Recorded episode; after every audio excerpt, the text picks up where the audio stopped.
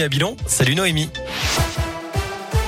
Salut Cyril, salut à tous. À la une, elle voulait faire passer un message à ses grands-parents. La spectatrice du Tour de France qui avait brandi une pancarte faisant chuter massivement les coureurs a finalement été condamnée à une amende de 1200 euros. Elle devra aussi verser un euro symbolique à l'Union nationale des cyclistes professionnels qui s'était portée partie civile. Aller plus vite et plus fort sur la vaccination, c'est l'objectif réaffirmé ce matin par Olivier Véran. Face à l'accélération du virus, le ministre de la Santé accélère, lui, la campagne en permettant aux pharmacies d'ouvrir tous les dimanches en décembre et en janvier afin de multiplier les créneaux disponibles. Jusqu'à présent, 12 millions de Français ont reçu leur dose de rappel. En parallèle à un triste record battu lundi avec plus de 70 000 cas de Covid enregistrés en 24 heures, du jamais vu depuis le début de la pandémie. Lui était l'un des seuls à avoir des masques quand toute la France en cherchait. Un vendeur de masques FFP2 périmé a été condamné à un an de prison et 100 000 euros d'amende. C'était en février 2020. Il proposait une grande quantité de masques sur Internet. Un acheteur de l'un lui avait d'ailleurs commandé 90 000 produits. Sauf que le fabricant les avait repérés et a porté plainte, d'autant que les dates de péremption avaient été changées. L'homme a finalement pu être interpellé lors de la livraison. La marchandise a été saisie.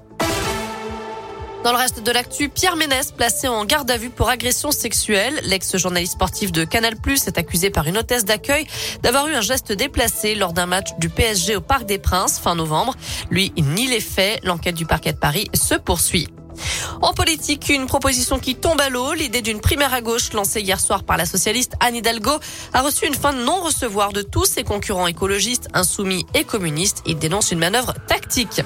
De son côté, Emmanuel Macron présentera cet après-midi ses priorités pour la présidence française du Conseil de l'Union européenne. Une conférence de, presse est prévue dans une heure à l'Elysée. Et puis une affaire classée sans suite, celle du cinéaste Luc Besson, accusé de viol. La juge a prononcé un non-lieu. Les poursuites ont donc été abandonnées. Un mot de sport avec du foot à suivre ce soir. Sixième et dernière journée des poules de Ligue Europa. L'OL reçoit les Glasgow Rangers à 18h45. Lyon qui écope d'un point de retrait après les incidents pendant OL-OM. Un mot de rugby avec un petit nouveau à l'USB. Comme attendu, le joueur du Loup Rugby, Théo Williams, s'est prêté à Bourg jusqu'à la fin de saison. Un mot tennis, Amélie Mauresmo prend la tête du tournoi de Roland Garros. L'ancienne numéro un mondial remplace Guy Forget qui a présenté sa démission récemment. Elle devient la première femme à diriger le célèbre Grand Chelem parisien.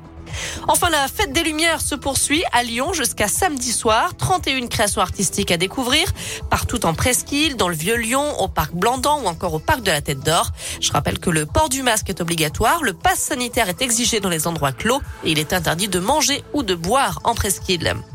Voilà pour l'essentiel de l'actu. Côté météo cet après-midi, on a une alternance de nuages et d'éclaircies. Les températures varient entre 3 et 6 degrés et la neige est attendue la nuit prochaine en pleine. Merci Noémie.